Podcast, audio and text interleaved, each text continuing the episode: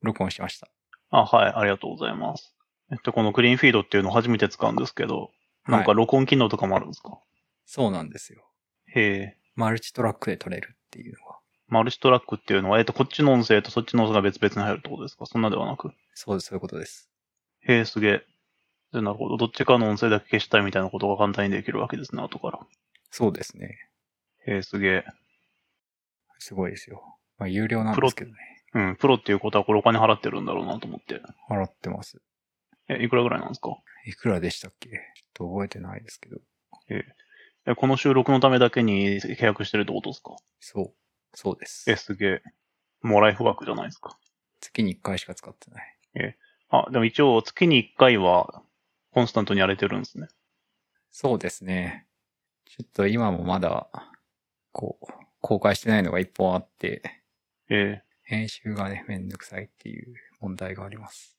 えうん。それより編集が大変っていうのは YouTube でもよく聞く気がする。あああの、小ノートっていうか、説明文を書くのがめんどくさくて。あ、そうなんだ。意外なところで。あ、いろんなサービスのリンク載せたりとかそういうやつ。そうなんですよ。だから、あの、Google の文字起こしのああ、サービスをちょっと使ってみようかなと思っていて、うん。なんかこう、一回聞かないと何話したかわかんないじゃないですか。ああ、確かに。で、どの辺で何を話してるかっていうのが文章になってれば分かりやすいからみたいな。そうそう。なるほど。っていう感じなんですけどね。ええ。え、これいつから使ってるんですかこのサービス。うーんと、3回、4回前ぐらいですかね。ああ、なるほど。どれがちょっと思い出せない。いや、8月30日ですけど、はい。8月30日ですね。夏、終わっちゃいますけど。いや、なんか昨日ぐらいからやたら涼しくなりましたよね。びっくりした。いやー、そうですよね。僕も今週うん、窓開けて寝てますもん。クーラそーう、つけずそに。うなんですよ。で、そうそうそうこう、そのクーラーなんですけど、うん。あの、先週の中頃ぐらいに、あの、リビングのメインのエアコンが急に冷たい空気を出さなくなってしまって。で、えーっと、2000 2015年高製のやつで、で、自分がこのマンションを買った時にはすでについてたやつなんで、特に思い入れもないしっていうことで、じゃあ新しいの買っちまうかっていうことで、ダイキンの新しいエアコン買ったのが明日届くんですよ。おお。で、このまま涼しくなってしまったら買った意味ねえなっていうことでちょっとおっかりしている。 まあ、でもまた暑くなりますよ。そう。まあ、でもこのシーズンにあと1回か2回ぐらいは使う日が来ることをちょっと祈っております。なんていうことがありました。小ノートに書いてないですけど。ああ。まあ、いい、よか、まあ、でも、涼しい時に壊れてくれてよかったですね。それはそう。えでも先週、でも昨日とといは涼しかったけど、その前は結構暑かったじゃないですか。ああ。だだからしばらくは結構大変だったんですよ。うーん。え、ずっと家にいっぱなしって感じなんですかあ、それはもちろん。あえ、だって太田太田さんもっすよね、だって。あ。まあ、でも僕はし、時々会社行ったりしてますからね。あ、そうな、なんか最近、あの、コロナの人が増えてるから、その辺、出社を辞めた会社多いのかなと思ってたんですけど、太田さんの会社は週1とかですか、相変わらずで。あああ、でも別に、強制とかじゃなくて、あ、あ僕、あの、歯医者に行ってたんですよ。あああ、会社の近くのってことですか。そうそうです。なんで、歯医者行って、出社みたいなのが、あれ、職場渋谷とかでしたっけそうですね。なるほど。でももう歯医者も終わったんで、出社することもなくなりましたけど。なるほど。おめでとうございます。いやありがとうございます。なんか最近はどうなんですか最近、最近、最近どうだろう。あ、えっとですね。えっと、本業の方で、お今、権限関連の実装をしてるんですよ。おうん。それがめっちゃ大変で。ーめっちゃた、ほんめほんとめっちゃ大変で。 なんか、ロールがあるって感じですかそうです、そうです。ロールが、ロールが何種類かあって、で、そのロールごとに、できることがけち、できることは違うとかってよく、まあ、よくある権限管理ではあるんですけど。あで、実は、もうエンジニア歴10年以上になるのに、実は権限管理の実装っていうことを今までしたことがなくてですね。あこれが初めての権限管理だったんですけど、なるほど、みんなが大変だ大変だと言っている夢がよく分かったみたいな感じでした。 ええはい何で書いてるんですかあ、レイルズです。ああ、フロバックエンドレイルズで、フロントエンドが、えっ、と、タイプスクリプトとリアクトで。おーバックエンドが両方難しいってことですかバックエンドですね、大変な。いや、バックエンド側で、バックエンド側で頑張って書けば、あとそれフロントエンドでは、それを使うだけなんで、バックエンド側がややこしかったですね。あと、なんだろう。あと今後の拡張とかも考えると、ある程度柔軟にしておきたいじゃないですか。そうですね。でも柔軟にしすぎると、今度はそれはそれでまた使いづらくなるし、とこのバランス取るのは大変でした。フルスクラッチで書いたんですかあ、えっと、一応、なんだ、パンディットっていうレイルズの、えっと、権限完了のライブラリがあって、おうで、それを使って、で、フロントエンドはフルスクラッチで自分で書きました。パンディット。パン、パンディット。パンディット。で、ポリシーを書いて、そのポリシーに従って権限管理するだけみたいな感じなんで、自分でフルスクラッチとか書いても大変さ多分かそんな変わんなかったと思うんですけど。ああ。ええこれ使っても大変だったんですね。大変でした。どう、どう、どう大変なんですかどう大変な、まず、なんだろう。ちゃんと、業務でどんなことが必要かっていうのを洗い出しをちゃんとしなくちゃいけなくて、で、一度実装してみて多分これでいけそうだねってなっても、あれこれで、これ、こういう時どうすんだっけっていうのが無限に出てきて、あで、先週の水曜日ぐらいに一度形になって、ちょっと使ってみましょうかってなって、えっ、と、僕と他のエンジニア一人と、あとビジネスサイドの人一人の、えっ、と、三人で、ちょっといろいろ触ってたんですけど、その中でちょっとこれやばいねってことになり、あ。で、また結局結構でかい変更を、先週の木曜日からやることになり、 なるほど。はい。っていうのを今日の、今日の午前中、いや、こう今日の午前中か昼過ぎぐらいまで頑張ってやってて、あで、やっと形になったので、また明日改めて動作確認をするっていうあ。なるほど。段階です、今。まあ、このままうまくリリースできればいいなと思っているんですが。なんか、ドメイン知識というか、その、そうそう、そうなんですよ。だその、そう。で、そのビジネスサイドの人が、もうドメインエキスパートみたいな感じで、その人がこうしたいっていうのを基本的に作るみたいな感じなんだけど、ああ。はい。いやー、しんどそうですね。そう。でやっぱこういうことをするときには対面でいた方がいいね、みたいな話をちょくちょくしています。ああ。もう、その、ビジの人とは、あれですか、リモートで基本的には話すって感じでしたか。そうですね。ああ対面もしづらいので。うん。なんか、ドメイン駆動設計的には、こう、指きたす言語を作って、うん。みたいな、なんか、何でしたっけ。使用平易なげ言葉で表して、ビズのサイドの人と認識を揃えてやりましょうみたいな。いや、いまいちその DDD っていうのを実践してできる自信がないというか、うんなんというか、そうっすよね。えーそのドメイン駆動設計に関してちゃんと学んだことありますうん。いや、本を読もうということになって、なんか連読会して、一回読んだんですけど、あんまり理解できてないですね。そうなんですよね。なんか、ちゃんとやればいいものなんでしょうけど、なんかいまいちうさんくさがかってる、うさんくささがかってる気がして。うん。う難しいですね。ん。難しいですね。うん。なんだろう、結局単なる設計の一つでしょうとしか思えないというか。でも、まあ、ドメイン駆動設計とかは別にしてられず、ビジネスサイドの人で用語の統一をするっていうのが大事だなと思います。大事ですね。それは大事です、本当に。レイルズ、レイルズ書いてるんですね。 レイルズと、はい。最近はもうひたすらレイルズとリアクトを書く日々です。 なんか、今ちょっと Google、はい Google、Google ホームみたいな音がしましたね。いや、ちょっと Google がめっちゃ鳴ってて。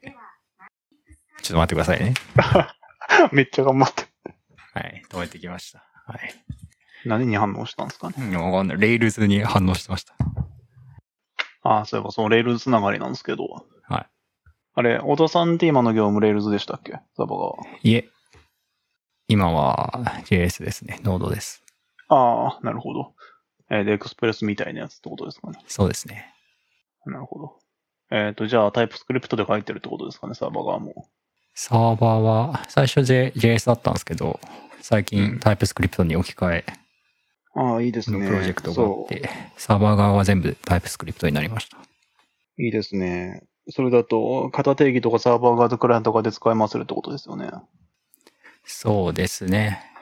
えっ、あ意と、外とそううまくはいかないみたいな。型はプロトコルバッファーで書いて、ああタイプスクリプトを出力して、で、その型を、あの、クライアントでも使うって感じですね。あ、じゃあ、え gRPC かなんかってことですかえーっと、いえ、HTTP なんですけど、うんあ、はいそれでプロトコルバーとかできるんだ。ちょっとその辺よくわかってなかっまあ、プロトコルバッファーは、あの、スキーマを書いておくだけで、た。あで、そのスキーマからいろんな型を作りますよっていう感じですね。あ、あなるほど。あ、じゃあ、プロトコルバッファーを自分で書いて、で、そこから型定義をいろんな言語に出力できるとか、そういう話。あ、そうですね。はい。あ、なるほど。あ、じゃあ API 自体は REST ってことですかえーっと、レストと、あと、グラフ QL のところもあ、一部ありすますね。なるほど。で、そう、あの、弊社さ、あの、サーバーサイドが Rails なんで、うんあの、API がちょっと複雑になってくると、あの、レスポンスの型をクライアント側でどう送るのかっていうのを把握するのがめっちゃ大変なんですよ。あはい。で、多分、まっとうな方法だったら多分 OpenAPI の、で、OpenAPI のやむるなりを頑張って書いて、それを型定義として使うとかだと思うんですけど、あ、うん。あんまやりたくないじゃないですか。うん。ちょっと一回やって後悔したことがあります。です よね。わかります。そう。ん。 で、特にそれが、まあこれはあの使い方の問題なんですけど、あのサブモジュールにして独立させたりとかすると地獄への始まりじゃないですか。あの、やむるをやむるをってことあいや、そう、はい。オンラインプレンペアの定義を。そうなんですよ。はい。そうなんですよ。はい。なのでそういうことは絶対やりたくなくて。うん。なので、えっ、と自分で、あの JSON スキーマとかも、まあ手で書くの大変だから、あの、できればタイプタイプスクリプトのインターフェースとかを書いて、それをサーバー側とクライアント側両方で作れ使えたら楽なんじゃないかなとちょっと思い立って。はいはいはい。で、で、他のエンジニアの人に相談したんですけど、でそれをやると、あ、で、あの、タイプスクリプトの型定義を書いて、で、クライアント側ではそれをそのまま使って、で、そのタイプスクリプトの定義から JSON スキーマを吐き出すライブラリがあったんで、それで吐き出した JSON スキーマを使って、えっ、と、API の、API のリクエストのレス、えっ、と、API のレスポンスの型の検証をすれば、えっ、と、タイプスクリプトのインターフェース書くだけで済むから楽なんじゃないかなと思って、あで、他の人に相談したんですけど、それだと API のレスポンスの、えっ、と、マス、えっ、と、定義というか、マスターがクライアント側にあることになっちゃって、それは気持ち悪いですよね、みたいな話になって、あ。うん。うん、それは確かにそれはそうだってなって、で、結局最終的には、えっ、と、サーバー側にタイプ、タイプス、タイプスクリプトで書いたインターフェース、というか、タイプスクリプトでインターフェースを書くのは変わんないんですけど、あえっ、と、そこから JSON スキーマを吐き出して、あ。で、その JSON スキーマでレスポンスを検証するのは一緒で、で、その吐き出した JSON スキーマからさらにタイプスクリプトの型定義を吐き出して、で、それをクライアント側で使うっていう風にすれば、一応サーバー側にマスターがあって、それをクライアント側でも使ってるっていう形になっていいんじゃないかと。ほなので、で、全部は書いてないんですけど、一つか二つぐらいのエンドポイントの検証それでやってみたらうまくいきそうだったんで、う。へなので、どそうすれば JSON スキマ手で書かずにタイプスクリプトのインターフェース書くだけで済むし、もしかしたらこれが一番楽なんじゃないかなと思って、今後それで進めようとちょっと思っているところです。えその、吐き出した JSON スキーマで、レスポンスの検証をするっていうのは、Rails でやってやることですかあそうです。あの、R スペックで。 ?RSec で。ああ。一応 R スペックでも、あのレスポ、あの、レスポンスで返ってきた JSON がその JSON スキマ通りになってるかどうかを検証するライブラリはあったんで、はいはい。それでカスタムマッチを書いて、とかってやって、で、クライアントのタイプスクリプトでは、その JSON スキマから吐き出したインターフェースを使うで、それはまあ、普通にライブラリがあったんで、ああ。それ、うん、なるほど。そうのん、最初に、一番最初に書くタイプスクリプトはい。と、クライアント向けにはい。作るタイプスクリプトの型っていうのは何が違うんですか、それは、まあ、それが問題なんですよね。 でも、あの、あのそれは、それは、やっぱり話になったんですけど、えっと、えっと、マスターを誰が持ってるかっていうのが結局大事で、 うん。あの、まあ、その JSON スキーマを吐き出し、JSON スキーマの元がタイプスクリプトであるかどうかっていうのはあんま問題にならなくて、とりあえず、マスターの JSON スキーマがあれば何でもいいでしょうって話になって。うん。一応、なんていうか、えっ、と、形の上だけでもマスターがちゃんとサーバー側にあるっていう形を、定定裁を保っておくのは大事ですよね、みたいな、なるほど。な、えっ、と、かん考えで JSON スキーマから吐き出したタイプスクリプトをクライアントとかで使うっていうふうにしているんですけど、うん。うん。じゃあ、実質的な中身は何も変わらないっていう。そうです、そうです。でも、あの、単純に JSON スキーマを手で書きたくないっていうのが一番のモチベーションなんで。できるだけ楽して、レスポンスの検証をしたいっていうのが一番最初にあって、じゃあそうそのそのためにはどうすればいいかって考えた結果がそのやり方だったみたいな感じなんで、ああ、なるほど。うん、はいい。実際 OpenAPI とか JSON スキーマ手で書くのめっちゃ大変じゃないですか。やー、ヤムルはまず辛いですよね。うん書くのが。あと JS、うん、JSON も割と辛いから書くの。はい。だからそういうのはやりたくなくて。でもタイプスクリプトのインターフェースなら、エラーが出てればエラーって出してくれるし、うん。うん。あのエディターが結構補助してくれるし、で、そんな難しくなく書けるんで、クライアント側はいいですけど、Rails 側は R スペックで検証しないといけないのがちょっとはい。大変ですね。はい。そう、それはその通りなんまあ、それはその通りなんですよね。なんか、エラーもちゃんと親切に出してくれるときと、なんか間違ってるぞみたいなのしか出ないときとがあって、 あまあ結構ありがちなんですけど。あああ。うん。大変そうですね。でもまあ、そろそろ、あの、片話でやるのに限界を感じてきたので、そろそろ思い切ってやんなきゃいけないなと思っているので。 Rails にはまだ片付かないんですかああ、あの、型をつける Ruby のあれを使うとかそういうやつですか。はいはいあれどうですか使ったことありますえ。ないです。え、なんか、フローもですけど、もともと型がない言語に後から型を付け足すのってめっちゃ大変そうなイメージがあって。フローもですけど、っていうかフローのせいだと思うんですけど。フローは、フローはそんな悪くないと思いますけどね。うん、そうです。じゃあ、じゃあなんでタイプスクリプトにあんなに遅れを取ってるんですかそれはもうサードパーティーの対応具合ですよ。ああ、なるほど。うん、サードパーティー、うん、使っちゃうとフローの方がないって言って困ることが、ああ、確かに。それは確かにそフロー自体は悪くないと思いますけどね。う。うん。まあ確かに。レールズは今何なんですか僕2年ぐらい触ってないんですけど。何なんですかって、レールズは何も変わんないっすよ。ろ6とかですかああ、か業務で使ってるのですかはい。あいい一応一番新しいやつですよ。7でしたっけ7になったんですね。確か。えああの、業務委託でお手伝いしてくれてる方が Rails 大好きな人で、ー、おー新しいのを出たらその人がどんどんアップデートしてくれるんで、こちらは楽です。いいですね。はい。いやーなんかでも最近ヘロクの無料プランがなくなっちゃったじゃないですか。ああ、そういえばそうですね。はい。うん。あれ、ねえ、レールズチュートリアルはどうするんだろうみたいなね。 あ、Rails チュートリアルってあれヘロクにデプロイしてみたいなのあるんでしたっけそうなんですよ。でも今だったら Docker 作れでいいんじゃないですかあー、確かに。まあでもあれはさ、あれじゃないですか。デプロイできるっていうのが、ああ、まあ、あ、そっか。で、なんか、ファーゲーとかなんかにデプロイするみたいな。あちょっと大変な気もしないでもないですけどね。なんか無料で使えるバックエンドってあるんでしたっけヘロク以外に。ああ、あれ、うあんなんだっけなんだっけあれ、えっ、と、名前が出てこない。ジェノマじゃなくて、えっ、と、なんだっけあの、ネクストを作ってるところの。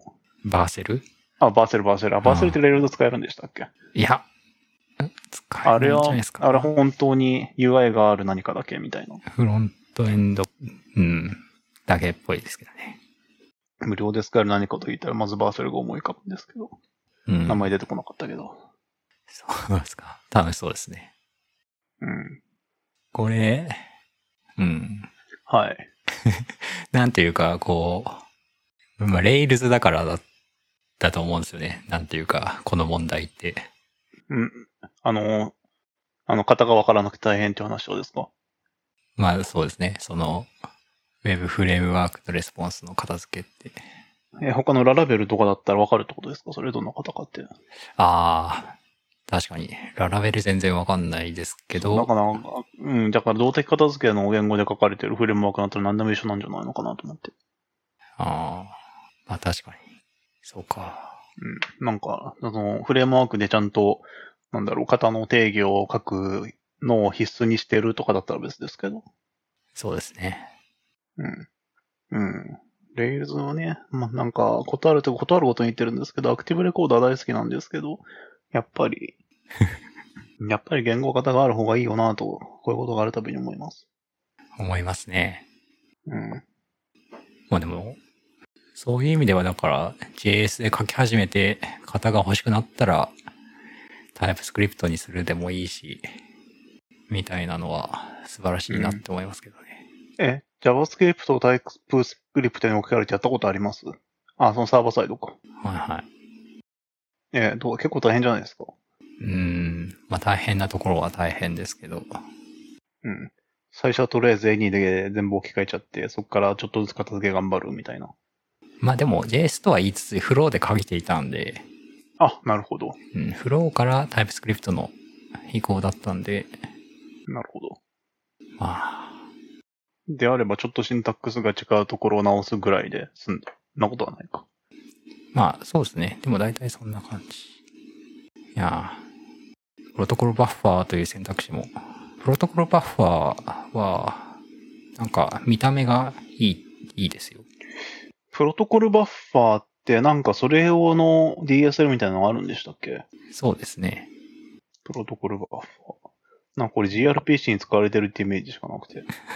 その GRPC で使うた時の型を出力することもできるし、うん。って感じですけど。本当だ。なんか Go みたいな。ああ、そうかもですね。そんなことはないか。プロトコルバッファーの記事を書い、があって、そう、JSON も見づらいし、YAML も見づらいし、書きづらいし、え、やっぱタイプスクリプトでいいじゃないですか。そ したらまあそれでもいいんですけど、うん。プロトコルバッファーは見やすいし、まあ確かにどんな言語でも使えるし、大体。うん。っていうことを書かれてましたね。なるほど。じゃあ、プロトコルバッファー、あれじゃあ、プロトコルバッファーを、プロトコル、え、じゃあ、どういうふう、どういうふうにするのがいいんですかねレールズで使おうとしたら。プロトコルバッファーの定義にちゃんとレールズのレスポンスが乗っ取ってるかを検証するみたいな方法ってあるんですか ねえだからプロトコルバッファーから JSON のスキーマを出して、結局それやるんだ。うんで、プロトコルバッファーからタイプスクリプトを出せばクライアント使えるし、ああ、ああ、なるほど。うん。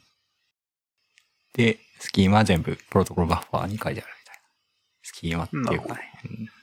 あれ、じゃあもしかして、えっ、と、タイプスクリプトで書いた型定義をサーバー側に置いておいて、マスターはこれだっていうことにして、で、型検証はそこから出力した JSON スキーマでやって、フロントエンドではそのタイプスクリプトも使っちゃうでいいのかな えー、ちょっとよくわかんなくなってきた。うん。ちょっとわかんなくなってきましたね。わかんなくなってきた。まあまあ、とりあえずもう合意を得たから、もうちゃんと JSON スキーマから吐き出したタイプスクリプトでやろうと、こちらとりあえず思います。はい。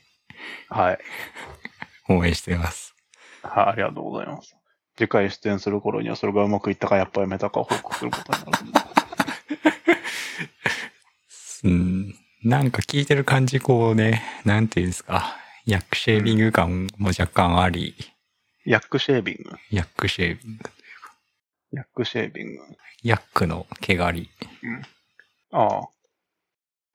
ヤックシェービング。ヤックってあれですかあの、もののけ姫の。ああ れれあれがヤッ、あれはヤックルか。あれ、あれなんですかねわかんないですけど。あった。ヤックシェービング。ヤックの毛を刈る。一見無関係に見えるけど、真の問題を解くのに必要な問題を解くのに必要な。 ああ、なるほど。 なるほど、なるほど。それは確かにそう。うん。うん。まあ、型のシステムとか、付き合いが長くなりそうなんで。そりゃそうなんです。そうだから一度そのシステム忘れちゃうと、変えるのがまためんどくさくなるから、そうですよちゃんといね。ちゃんと最初にやるときに、妥当な方法を取るっていうのは結構重要だとは思っているんですが。うん。でもだからこそ OpenAPI の整備とか絶対やりたくないんですよ。それは、そう、やめといて正解。いうんや、だからその、プロトコルバッファーから OpenAPI 出せる、うんうん出せるんですよ。え、でも OpenAPI ってあれですよね。あの、エンドポイントがどうこうとかもちゃんと管理しなきゃいけないですよね。ああ、あ。片定義だけを出力するってことですかエンドポイントがあって、エンドポイントのパスとかってことですかあ、そうパスです、パスです。ああ。いや、でもそれも書けると思います。うんあ、書けなかったかなあプロトグラフいァーって片定義だけなんじゃないんですかや、でも、いや、書けたはずですね。なんか、プロトコルバッファーから、クライアントの、あれですね、タイプスクリプトの、その HTTP クライアントみたいなのも出してるから、ああ、でもそういうのって大体実測数じゃないですか。なんでですかいやい、や、なんかそういうイメージですかなんかなんだっけ、スワッカー、オープンペイのライブラリが、なんか、えっ、と、スウィフトのクライアントを出力してくれるみたいなのがはい過去あったんですけど、うんうん、それで出力されたクライアントが、まあ一応使えるっちゃ使えるんですけど、ちょっとこの実装はないんじゃないかとか、あと結構、なんだろう、一応デファクトスタンダードはあるんだ、スタンダードではあるんですけど、スウィフト標準ではない HTTP のクライアントを使うの前提になってたりとか。ああ。でもなんか、今使ってるのはその辺は多分テンプレートを書いてうん。自分たちで書いたコードの自動生成みたいになってますね。あ、使ってるんですかそうですね。はい。ええ。え、それはリアクトからえー、まあリアクトネイティブからはああ、なるほど。ええ、じゃあ使い物になるんだ。い。そのなんか誰かが書いたコードっていうよりはかはなんかそこも自分で書いてましたね。うん。あ、じゃあなんかテテンプレートというか、えっと、なんだよ、リクエストを送るベースの部分はとりあえず自分で作って、そこに適合するように作れるみたいなあ感あじか。そうですそうです。はい。なんかえーパスとかなんかそのなんだインターフェースとか必要な情報だけプロトコルバッファーから取ってきて組み立ててみたいな。へえ、そんなのがあるのか。そうか。ちょっと、ちょっとどうするか決まってたはずなのに、ちょっとプロトコルバッファーもちょっと検討した方がいいなっていう気にちょっとなってしまった。クライアントの、あれこれ、Rails は REST ですかエルダレストです。ああ。クライアントで、その、REST クライアントみたいなの使ってるんですかえーっと、アクション数をラップしたやつがベースにあって、うんうん。あで、各エンドポイントの実装からそのベースのを使ってるみたいな形になってます。あ。僕最近その、HTTP のクライアントを調べてて、うん。これ、ああ、こういうのあるんだって思ったのが、えー、っとですね、なんだったかな。なんか大体みんなアクション数かフェッチかどっちか使うみたいなので収まってることが多い気がするんですけど。あ、そうですね。あその、HTTP クライアントとしては、アクシオスを使ってるんですけど、えー、っと、アスピーダっていうのがありました。 ASP だ。ASP だ。 ASPIDA。 ASP だ。本当なんかこれ面白、面白いなって思って、こう、まあ、レストで使うことを前提にしてるんですけど、API っていうフォルダの中に、その、レストと同じような、こう、フォルダを作っていくんですよね。だ。うん。例えばなんか、なんだろうな、GetBook みたいな API があって、そのクライアントを作りたいときは、こう、Book っていうディレクトリを作って、その中になんか書いていく。ああ、なるほど。じゃあなんか Rails と同じようなディレクトリポーズにできるみたいな。ああ、まあ、確かにそうですね。なるほど。で、そこに Get とか書いて、まあ ID が必要なら ID を取るみたいなのを書いて、で、そこからソースコードを生成するんですね。へえ。で、そのソースコードは、えっ、と、タイプスクリプトのコードになってて、うん。タイプス、タイプセーフで、まあなんか、HTTP のやり取りができるみたいなるほど。なんか、いろんなライブラリの、なんていうか、プラグインというか、そういうのがたくさんあるんですね。な。あ、そうなんですか。リアクトクエリーとか、アクシオスとか、あと SWR とか、なんかいろいろあるみたいです。あー、そうなのかなあー、あ、本当だ。エコシステムってありますね。うん。へえ、知らなかった。なんかめちゃめちゃこう、なんだ、あの、コード生成するなと思って て。うん。えーじゃあ最近はこういうのがトレンドなんですかね。自分で書くなんて小学生までだよね、みたいな。いや、どうなんでしょうね。でも、グラフ QL とかもなんかそんな感じなんですうよ。ん。アポロとかでしたっけアポロ、アポロ、うん。そう。リレーかな。うん。ああ。アポロってなんだっけなあれ、そういう人だっけアポロサーバーとかもありますけどね、グラフ QL。なアポロ、グラフ QL。ああ。アポロはサーバー側か。はい。はい。まあ、はいそうっすね。まあ、そんな。はい。そんなわけで、明日から頑張って、タイプスクリプトの方を制作を手で書く日々が始まります。そうなんすか。 えー、え ?6 時半に仕事してんすか あ、そうなんですよ。えっとですね。えっと、これいろいろあって、えっと、最近なんか、5時、5時45分ぐらいになると、猫がめっちゃ鳴くんですよ。はい。で、それで起こされて、で、えっ、と、とりあえずチュールを上げると泣き止むんで、とりあえずチュールを上げると、だいたい6時ちょっと前ぐらいなんですけど、で、これまではもう普通に二度寝してたんですけど、二度寝して目が覚めてもあんまりスッキリしねえなっていうことに気づいて、あじゃあもう猫に起こされたらそのままご飯食べて仕事しちゃえばいいじゃんということに気づいてですね。あ、あで、だから猫に起こされて、猫に餌やって、自分の餌作って、コーヒー入れて、とかって、やって、で、落ち着くと大体6時半ぐらいなんで、そっから仕事するんですけど、で、6時半から仕事をするとですね、なんと、なんと残業なしのだと定時が3時半なんですよ。うんびっくりですよね。あ、すうん、サマータイムかって感じですけど。そうそうそうなんですよ。で、で、3時半定時なんで、ちょっと、まあ、区切りがいい時間の4時ぐらいまで仕事をして、うん、で、まさかのアフターファイブならぬアフターフォーっていうびっくりの一日なんです けど。いそれ何時に寝るんですかや、寝るのは、だからその5時45分に起きるの前提で11時ぐらいに朝焼けに寝るようにしてまああ。でも、じゃあ、自由時間が割と。す。そう、めっちゃ長い。自由時間がめっちゃあるんですよ。で、最初はそれでよかったんですけど、はい最初はそれでよかったんですけど、なんか、なんか最近気づいたら6時ぐらいまで仕事してて、これ良くねえなと思って。た。働きすぎちゃう。そうそうなんです。で、えっ、と、なんか最近仕事してんなーっていうのが気になって、今月何時間残業したんだろうと思って見てみたら、もう今月気づいたら28時間とか残業してて、もうほんと2年ぶりぐらいな感じがします、ね。もっとかもしれない。 まあ、うん。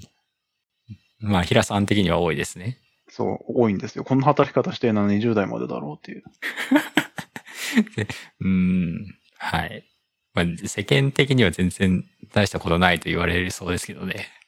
いやー、でも、えーでも、えーでも28時間とか残業してみたら結構めっちゃ働いたなって気になりますよ、でも。うん。 あれ、太田太田さんってどでどれぐらい残業してますなんか残業の量が、みたいなのを言うのはちょっと全時代的だも好きじゃない ですか。僕も全然残業してないです。うん。でもそれが健全でいいですよね。 うん。なんならちょっと足りてないぐらいです、今月。あやばい大丈夫なんですかそれは。やばい。明日頑張んないと。勇気を当てなきゃってやつですよ。 いやいや。うん。そう。だから、その残業した分がちゃんと起き起きるように出るんならいいんですけど、もちろんそうではないんで。えあ、そうなんですかあれ。あ、あれです。みな離婚し、みなし残業です。ああうんそうですね。みなし残業40時間とか35時間とかなんで。うん。さすがにそれオーバーすることはないと思うんですけど。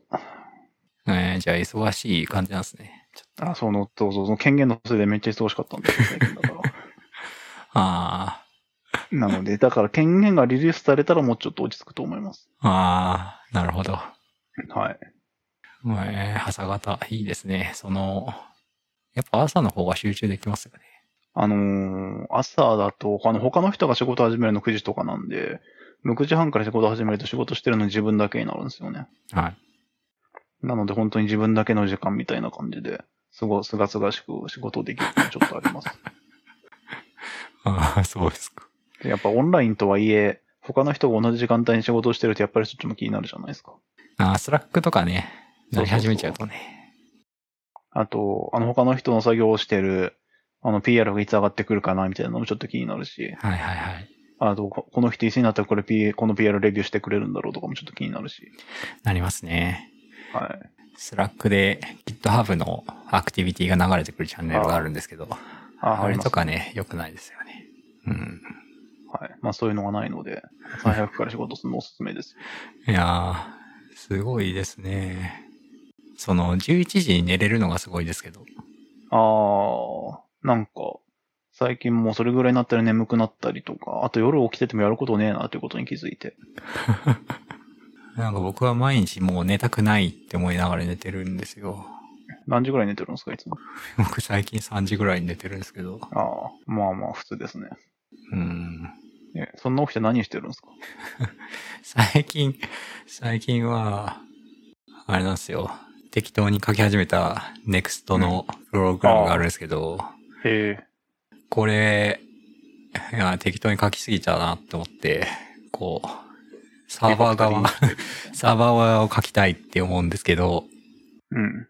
最初はこうマルチレポで書けばいいかなと思ってたんですけど、やっぱモノレポで書きたいなと思って、はいはいはい。 NEXT ので一つだったレポジトリをモノレポ化しようかなって思ってます。で、ハマってるんですよ。うん、ネクストで、ひえ、一つだった、ん一つだってレポジトリはモノレポかあの、レポジトリの中のトップで、一番ルートで、なんか create next up ってやっちゃってたんですよ。はいはいはい。だからそのレポジトリは next しかないみたいな感じだったんですけど、はい。これをモノレポ化っていうあーかして、そこの同じところにサーバーサイドも加工をかけるようにしたいなってあー思なるっほてどやったんですよ。それがモノレポかか。はい。え、サーバー何で書くんですかえー、まだあんまり考えてないですけど、なくすとか、ああ、えう、ん。え、ナクストってあれクライアント側じゃないんですかなくすとって僕の理解だとサーバーサイドのフレームワークって感じだったと思うんですけそうなんどです、か。なんかナクストって、えっと、ビュー、ビューを、えっと、サーバーサイドレンダリングできるようにしたものっていう認識だったんですけど、そうじゃないんですかあ、それなく、あ、そうか、そうか、そうか、そうなくすとはそれだ。えー、っとね、ネストか。ネスト。ああ、Nest.js っていうやつ。はいはい。はいはい。間違えました。ですよね。びっくりした。 そうそう。ああ、プログレッシブの JS フレームワーク。はい。へえ。ネストとネクストとナクストはマジで分かりづらいですよあねあ。確かに Nest と Next はややこしいな、選択肢ちょっとありますね。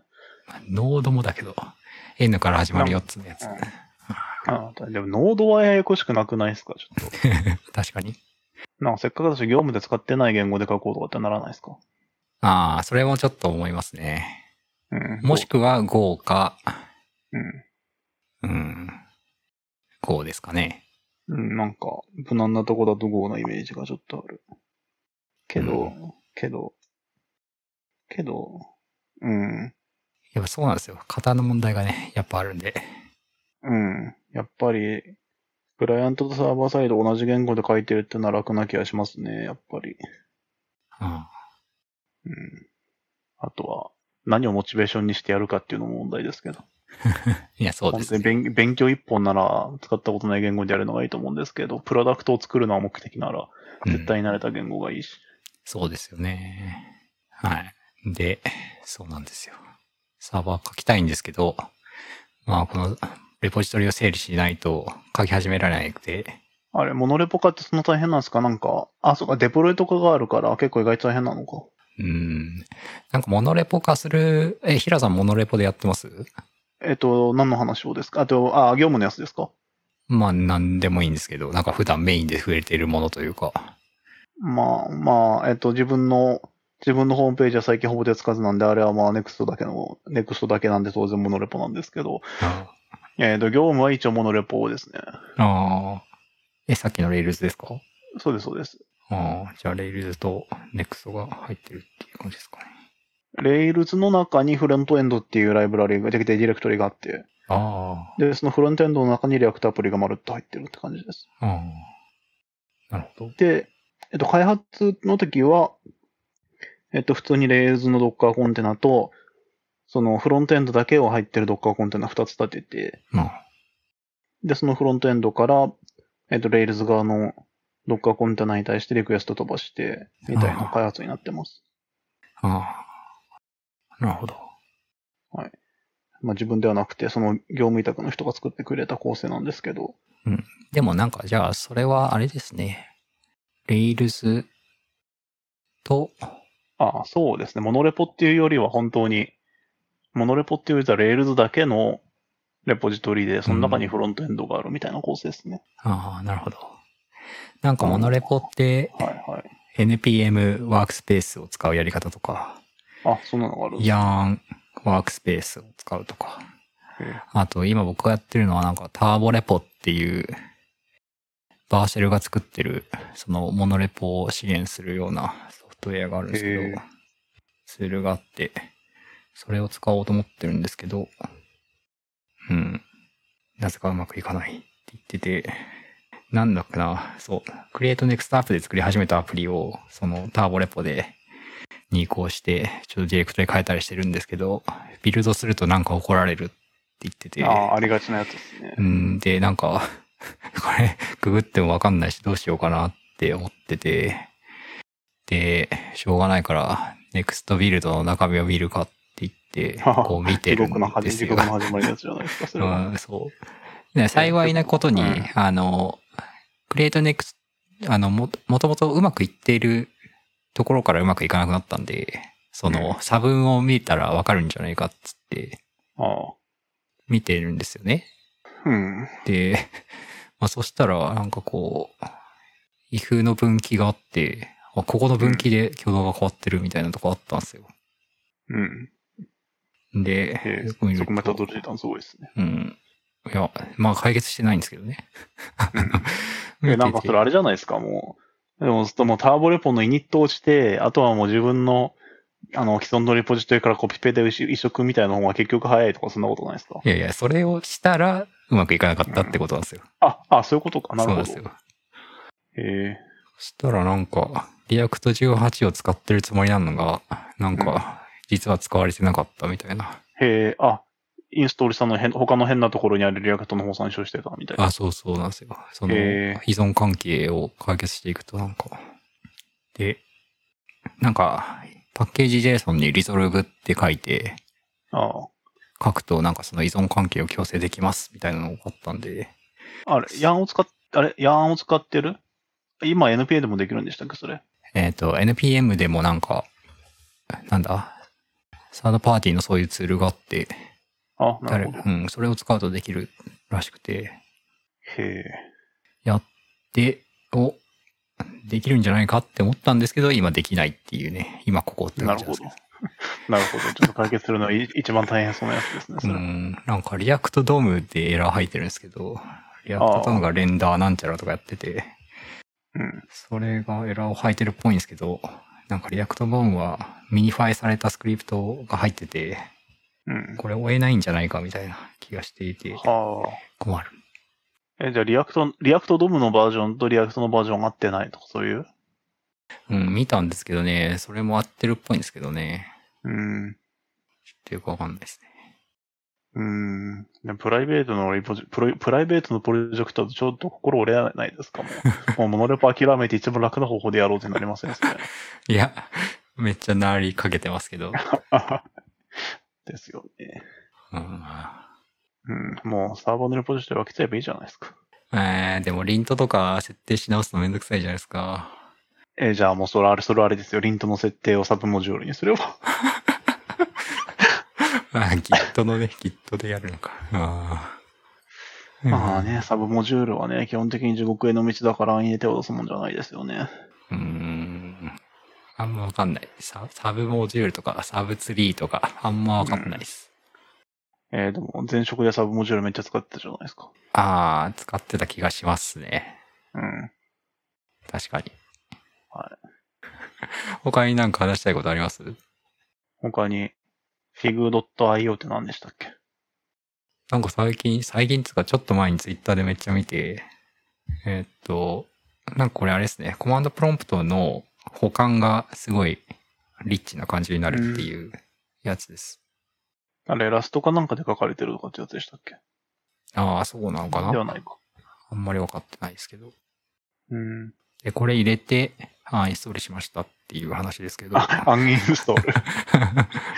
う。うんん、やっぱりこう、あれなんですよね。こう CD とか打つと、次に移動できるところがバーって出てきて、うん。まあ、かっこよくていいんですけど、やっぱりちょっと煩わしかった、煩わしかったんで、うん。消しました。なんで普段 CD で行くとこなんてほぼ限られてますしね。うーん。あ、そうですね。うん。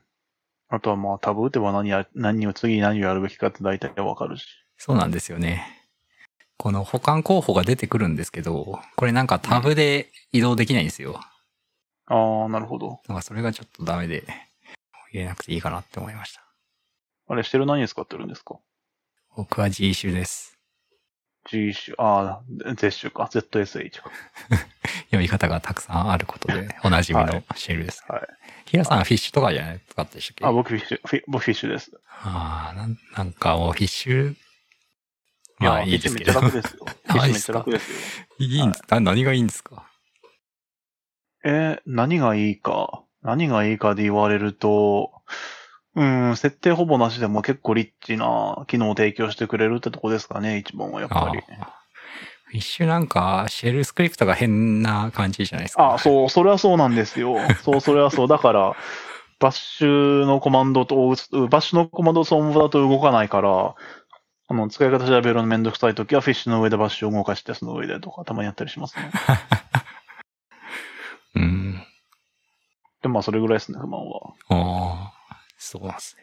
あと、あれ、あのーコントローラー R で、えっ、と、ヒストリーカラーのグレップができないんで、それをやるためには、えっ、と、ペコっていうのを入れなきゃいけないとか。ああ。曖昧検索みたいなやつですね。はい。ああそれぐらいですね。うん。なんで、フィッシュおすすめですよ。フィッシュ。うん。まあいいですけど。はい。この、結婚しましたっていうのは、はい。あちゃんと三次元の女性と結婚しました。おめでとうございます。あありがとうございます。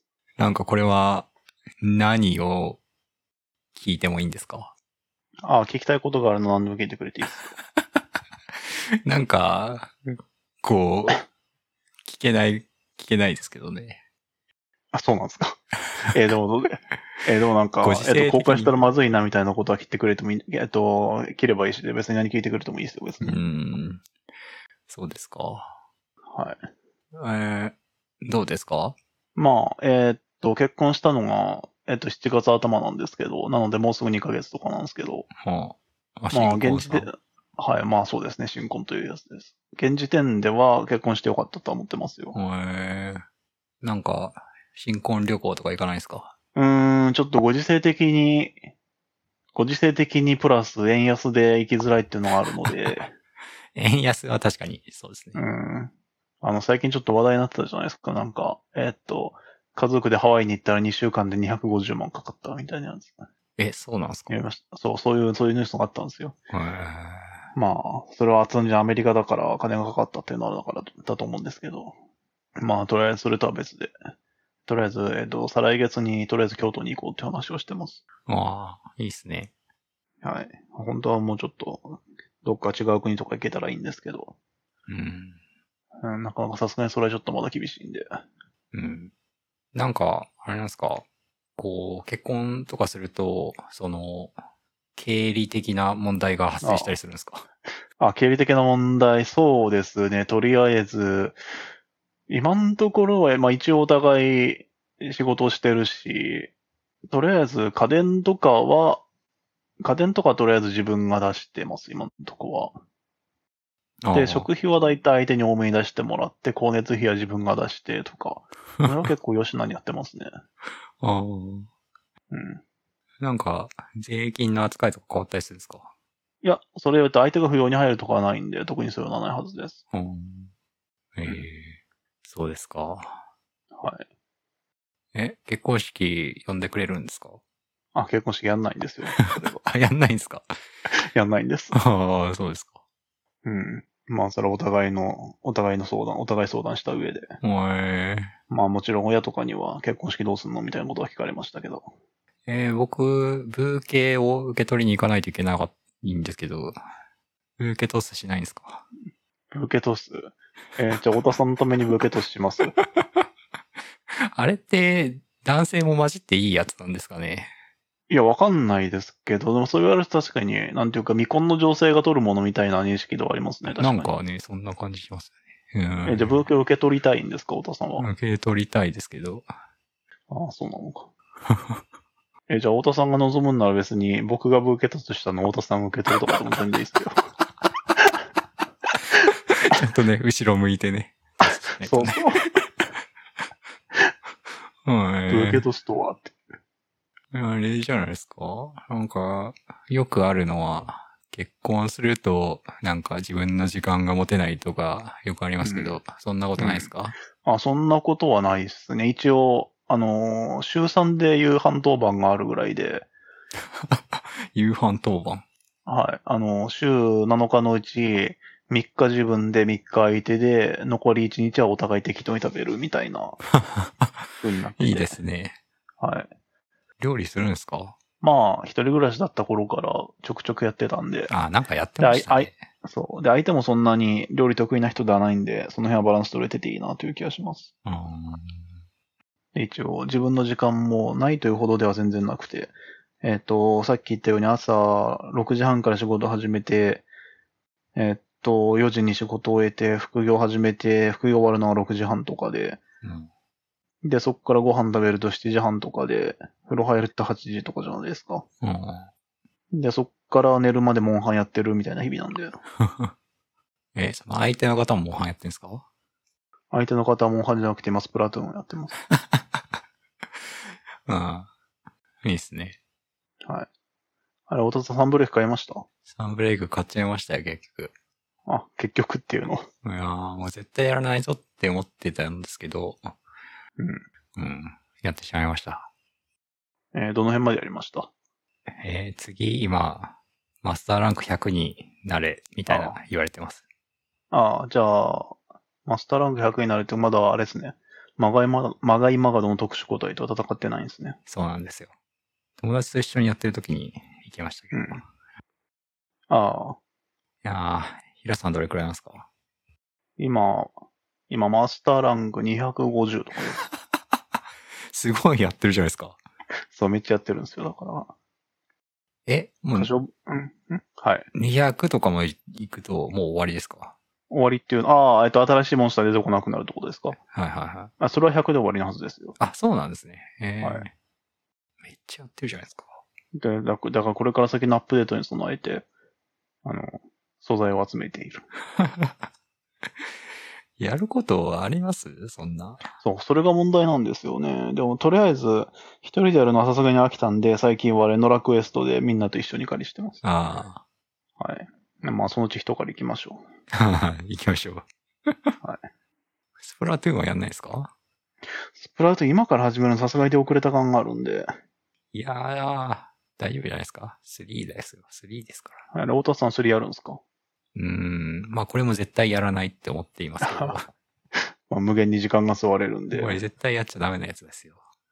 まあでも僕うん1やってて、ああ、で、2もちょっとやったんですけど、うん。 2はみんな強くて、ああ、もそうちょうっそとう大。変だったんで。あ、でもなんか3は、あの、強い人は最初から腕前が、あの、2の設定引き継ぐらしいんで、ああ。えっ、と、それはさ、上手い人は別のランク帯で勝手にやることになるらしいです。まあでも、そうは言いつつやっぱみんな強いんですよ。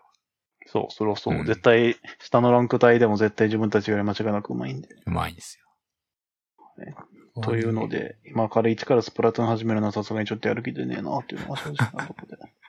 あと2やったんですけど、いまいち面白さがわかんなかったんで、自分に合わない気がしております。うんなんすかゲーミング PC 買うかどうか迷うっていうのそう、そうなんですよ。あのー、なんか、最近なんかもうゲームやるのパソコン前提みたいになりつつある気がしていて、もう、も大体どんなゲームでも Steam では配信されるじゃないですか。う最近スマホゲームなんか配信してますよね。ああ、なるほど。ああ、スチームで。うん。ええで、そう、あの、モンハンもですけど、モンハンって、えっと、さフル HD の 30fps とかじゃないですか。はい。で、そうなるとさすがにちょっとゲームとしての体験があんま良くないなと。うん。で、多分今後も Steam ではきっと出るだろうし、だったらもう今買っちゃうのがいいんじゃねえのかなと思って。なんか最近 GPU 安くなってきたみたいな話もあるし。 まあ円安ですけどね。うん、まあ円安ではあるんですけど。うん。あれ、太田さん確かゲーム PC、ベゲーミング PC 持ってるんですよね。思ってますよ。ですあれよね。すごい古いですけど。うん。そう。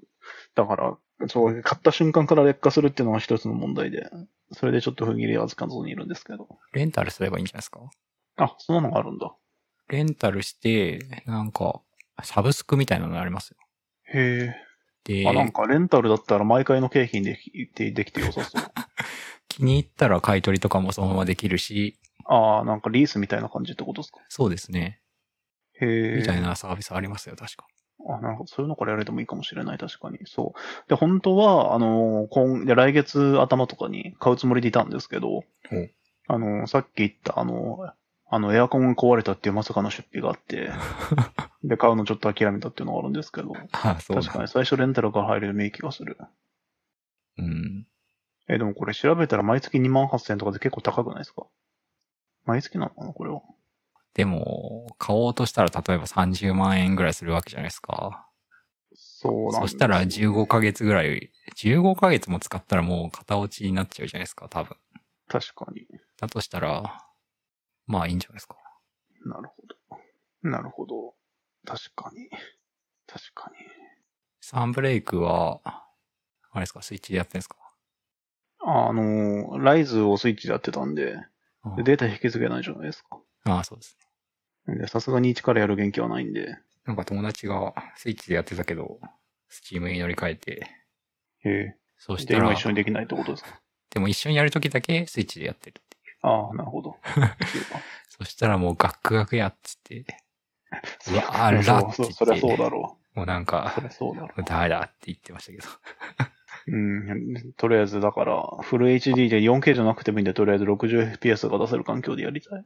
ああいいじゃないですか。とりあえず買わないで、レンタルというのもちょっと選択肢に入れておこうと思います。はい。はい。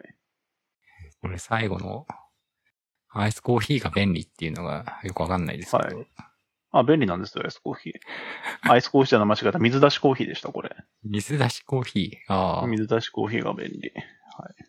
なんか夜仕掛けといて朝飲むみたいな感じですかそうそう。あのー、出すのに15時間とかかかるんですけど、はい。あのー、普通のドリップコーヒーとかって、あの飲むたびにちゃんとお湯を沸かして、で、ドリップしてとかやらなきゃいけないんですけど、水出しコーヒーだと、あ飲みたいなと思った時に継ぐだけで飲めるんで、うん。うん、そういう意味で便利です。あとお湯沸かす必要がないし。なるほど。 うん。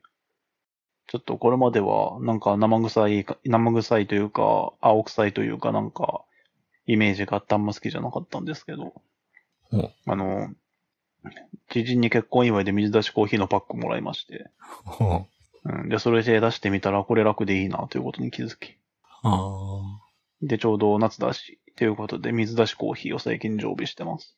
ー。いいっすね。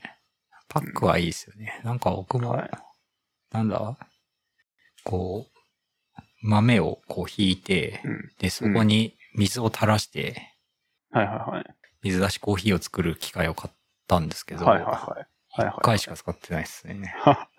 え、なんでですかなんかね、掃除とかがめんどくさいんですよ。ああ、そう、それは確かにそう。うん、だからパックとかやっぱりでやるのがいいです。うんそう。やっぱりドリップの利点は、そう。あの、ペーパーフィルターを使えばですけど、豆の処理が楽っていうのが一番ですよね。あそれは確かにそあ、はい。あ、おしゃう。れですね。まあはい、そうですね。 まあ、今後どうなるかはわからんですが、はい。なんでそんな笑うんですかおしゃれですねって聞いて、はい、そうですねって。 いや、でも実際水出しコーヒーっておしゃれだと思いますよ。そうですかえ、なことないですかうーん、どうでえしだょっうて、ね。友達友達ん家とかに遊びに行って、えっ、と、急におおもむろに冷蔵庫から水出しコーヒーが出てきたら、おーおしゃれだなってなりませんうん、ちょっとわかんないですけど、 うん、なるかもですけど、わかんないですね。うん。えじゃあ、じゃあ逆に太田さんが、冷蔵庫に水出しコーヒーを常備しておいて、誰か遊びに来た時におもむろにそれを取り出して、水出しコーヒーをちゃんと氷入れて注いでやったりとかしたら、きっと、その人は、あ、おなんかおしゃれっすねって返してくると思いますよ。うんだって見、見た目で水出しかどうかなんてわかんないですけどね。ああ、まあ確かに。えじゃあ、ポットに水出しみたいなラベルを貼っておくとか。ああ、それはかっこいいです ね。 台無しだな。そんなとこっすかそうっすね。小の、あと、あと101か。うん。ワンワンね。 101してるんですか。うん。ワンワンしてますけど、ワンワンしなくていいんじゃないかなって最近思って て。あれ太田さんってレビュアーですかレビューいいですかうーん。ええーっと、あんまでもそういうのはない感じですけどね。ああ、本当に1対1で話すだけみたいな。まあでもなんか、EM だからワンワンしてるっていう感じですかあね。あ。あ、PM なのか、太田さん。大変だな。 PM、EM、エンジニアあ、リいング。や、エンジニアリングマネージャー。はいはい。ええええ EM なんだ。えでもなんかこう、ワンワン、なんかこう、話すことないなってなっちゃいませんえうーん、まあなんだろう。ワンオンワンっていうのを久しくしてないんで、ああ最近はちょっとわかんないですけれども、確かに、毎週とかだと話すことなくなりますよね。それはわかる。まあ、ななんかこう、前職とかされてしてたじゃないですか。前職っていうのかわかんないけど。ああ、まあ、してましたね。はい。うん。なんかみんな何話してんのかなって思ってて。うん。そう、それ気になって、実際に、あの、前職、誰か、一緒のところだと全然職ですけど、はいあのはい。上司に、みんな、みんなこういう時どんなこと話すんですかみたいなことは聞いたことありますよ。おー何話してました それ覚えてないですけど。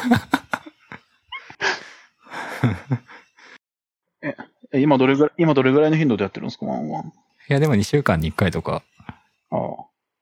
じゃあもう話したいことができたらでいいんじゃないですかね。うん気がしますけど。まあなんかそんまなあ気そうがしなるまとす、大ね体。みんなやらないんですよね。うん。そうっすよね。基本的に話したいことってそんなないですからね。まあなんかこう、良い問いを投げることが必要なんだろうなと思いつつ、うん。それ考えるの大変だよなと思ってうん。いま良すね。いといとは。問いとは、そうですね。あとね、あんまり変なことを聞いちゃうと最近だとパワハラになるし。うん。そうですね。うん。あれ何人ぐらいのチームなんでしたっけチームとしては僕入れて3人とかですけど、ああ。じゃあ二人相手にワンワンやってるみたいな。まあそうですね。うん。え、ちなみに太田さんって今後のキャリアパスとかって何か考えてますかいやー、悩みますね。ですよね。だから、そういうエンジニアリングマネージャー的なことをやってると聞くと、やっぱりそっち側のこともやんなきゃいけないのかなとか、できるようになんなきゃいけないのかな、みたいなのはちょっと考えますけど。なんか平さんパチパチ言ってますけど、 あ、爪切ってます。なんでですかいや、なんか、爪見たら伸びてたんで、めっちゃ入ってますよ、音。はい。あ、あ、あもう止まったんで大丈夫です。なんかその、僕にはどうしようもないことです、みたいな言い方は面白いですけど、えーでも、だって爪切りの音はちょっと止められないじゃないですか。爪を切ることをやめろっていうことですかはらい、ねそ。りゃそうだと思います。いや、じゃあ頑張って逆位相のなんか入れといてください。無理ですよ、そんな。はい。そんなとこですかね。そうっすね。はい。はい。じゃあ今日はそのところで。はい。じゃあ、そのうち、モンハンやりましょう。はい。じゃあお疲れ様です。お疲れ様。